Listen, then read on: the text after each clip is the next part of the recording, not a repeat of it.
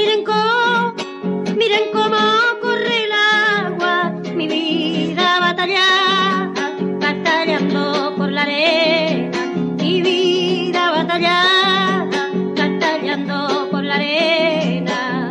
Cobertura informativa de la Segunda Cumbre Latinoamericana del Agua para los Pueblos, realizada del 18 al 21 de abril en Hachal, San Juan, Argentina.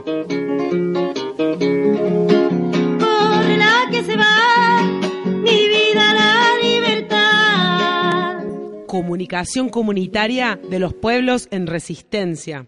Hoy tenemos el placer de encontrar gente que desde las letras, desde la investigación, desde el amor a la profesión profundo que tienen, también forma parte de estas luchas. Por eso hemos llamado el ciclo Dar la cara. Desde las asambleas, desde los movimientos emergentes, sabemos lo que cuesta estar con nuestras problemáticas en los medios. Dos de ellos están acompañándonos esta noche acá. Bueno, gracias por la invitación antes que nada. Mi nombre es Juan Parrilla, soy periodista. El de Fernando Verdú un incansable investigador de temas mineros. Eh, lo que vamos a hacer, cada uno va, va a contar su experiencia, pero básicamente nos vamos a enfocar en eh, qué difícil es acceder a la información de lo que sucede en estos enormes proyectos mineros. Y lo que van a ver es que prácticamente toda la información se consiguió a través de un trabajo de hormiga que hicimos los periodistas, que hicieron los investigadores, que hicieron los miembros de la asamblea, los abogados, pero nada prácticamente de lo que sabemos lo sabemos por boca del gobierno provincial de San Juan, del gobierno nacional y menos de la Barricol. Eh, es muy difícil acceder a la información de lo que realmente sucede en estos proyectos porque funcionan como verdaderos estados paralelos. De nuevo, no nos enteramos por la empresa ni por ninguna autoridad oficial, nos enteramos por los trabajadores. Entonces, como vemos hasta ahora, la información oficial está muy lejos de lo que nos venimos enterando. ¿Por qué? Por el trabajo periodístico, por el trabajo, porque los trabajadores del Ministerio de Ambiente están filtrando los medios de información. Un día llegan los procesamientos, no a los CEOs de Barricol, sino a una serie de gerentes, a una segunda línea, y ese procesamiento nos enteramos que hace 68 días, 68 días, la mina Veladero estaba funcionando con la cota alta, al borde de un derrame. Los ciudadanos no lo sabían y nuevamente nos enteramos de rebote, nos enteramos porque la información estaba en un expediente judicial. ¿Qué nos enteramos también en ese expediente? Había un dictamen del fiscal de la UFIMA, del fiscal de delitos ambientales, Ramiro González, que mencionaba que había habido otros tres derrames anteriores de los que nunca nos habíamos enterado en los años 2011 y 2012. Es decir, habían pasado tres y cuatro años y ningún vecino de Hacha, ningún ciudadano de Argentina, salvo los- el pequeño grupo de Barricoli que había tenido acceso a esos informes oficiales en el gobierno de San Juan, sabía que había habido otros tres derrames. Es decir, no era el primero, sino el cuarto. Y en ese contexto, cuando estábamos cerca del primer aniversario de esto que era el mayor desastre minero de la historia argentina, el 8 de septiembre de 2016 se produce un nuevo derrame. Y entender este derrame es fundamental para comprender que es imposible saber lo que pasa ahí arriba. ¿Por qué? Porque había dos funcionarios de la Policía Minera de San Juan que estaban en la mina y que no se enteraron. ¿Qué es lo que sucede? El derrame se produce más o menos entre las 2 y las 3 de la mañana. Es muy común que los funcionarios de la policía minera suban a los proyectos mineros, hagan sus investigaciones in situ, duerman y el otro día bajan. ¿Qué hizo la Barricón? No les contó. Los funcionarios terminaron de dormir, se despertaron, al otro día bajaron. Esto fue el 8 de septiembre y recién el 12 de septiembre, cuatro días después, le avisan al gobierno de San Juan que había habido un derrame. Y dos días más tarde, o sea, seis días después del derrame, le avisan a los vecinos y a la ciudadanía que había habido un nuevo accidente en Veladero, el segundo, en y segundo importante en menos de un año. Es muy difícil saber lo que pasa. A mí una vez un gerente muy importante de Barricol, que bueno, después de estos incidentes hay mucha gente que, que cae en desgracia y que los echan, me dijo que había habido siete derrames entre el de septiembre de 2015 y septiembre de 2016. Y nunca lo publiqué porque nunca lo pude chequear. Justamente por esto, porque es muy difícil acceder a la información oficial. Algunos saben cómo llegó ese documento a mis manos.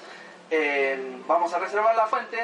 pero nos eh, recibo unos documentos que estaban demostrados, porque eran oficiales del gobierno de San Juan y de la Barricol, que estaban demostrando que el túnel de Pascualama tenía un derrame constante de agua, que tenía un pH muy bajo, o sea que era muy ácido y que estaba contaminando las vegas que estaban alrededor de este túnel que unía Chile con Argentina. ¿Qué hace la Barri? ¿Qué hace el gobierno de San Juan? Este periodista miente, este periodista es antiminero, este periodista no entiende nada de lo que es la acidez del agua, no entiende nada de biología, se tendría que dedicar a otra cosa, esto es todo mentira.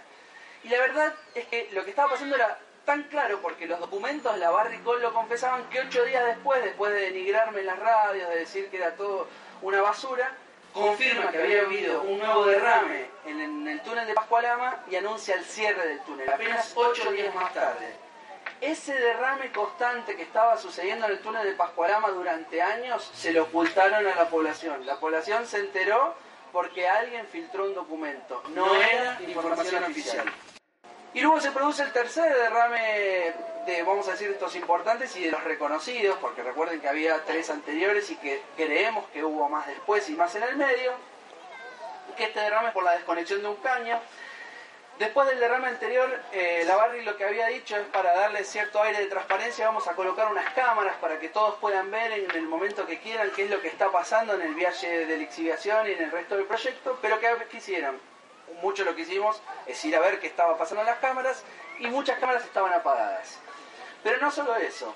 Después los trabajadores nos contaron que habían apagado la frecuencia radial. ¿Por qué? Porque a esa altura sabían que los trabajadores nos estaban filtrando información y no querían que esto suceda. Entonces, cortan la frecuencia radial, no activan los protocolos, porque si activan los protocolos la información iba a quedar registrada. Entonces, para que no quede registrada, no activamos los protocolos y vedan el acceso a la mayoría de los empleados de la mina al lugar en el que se había producido el accidente. El tiempo sigue y en noviembre de 2016, eh, recuerden que había una causa abierta que la tenía el juez Casanelo, donde Fernando y yo declaramos como testigo y donde hay eh, los tres secretarios de ambiente durante el kirchnerismo están procesados.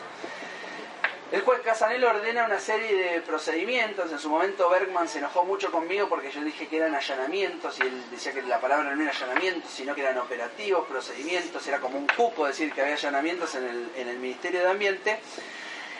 Y se recaban un montón de documentos y uno de los abogados de la Asamblea Diego Seguí, Enrique Viales el otro, a los que habría que hacerles un monumento, revisando todos estos documentos, se encuentra con un documento oficial del gobierno en el que el gobierno reconocía que había 44 proyectos mineros que estaban violando la ley de glaciares. De nuevo, no es información oficial, es información a la que se accede luego de un allanamiento ordenado por un juez federal. Y esto está íntimamente relacionado a algo que ocurre un mes después, de manera anónima, no sabemos quién, pero no oficial, alguien le filtra a Diego Seguí y a Enrique Viale un borrador de un proyecto de ley del gobierno para modificar la ley de glaciares, que en realidad lo que querían hacer era destruir el espíritu, por un agregado. El borrador tenía una serie de anotaciones que demostraban qué es lo que quería hacer el gobierno. Y el gobierno expresamente dice, queremos habilitar estos 44 proyectos mineros que están violando la ley de glaciares, vamos a torcer el espíritu de la ley para que sea compatible. Obviamente, una vez que yo publiqué esto en Info, la presión social se vuelve muy grande, al gobierno se da cuenta que esa, vaya a saber por qué motivos, considera que la presión social era muy grande y que no era necesario avanzar. Pero de nuevo, es algo que nos enteramos porque una fuente anónima nos filtra información.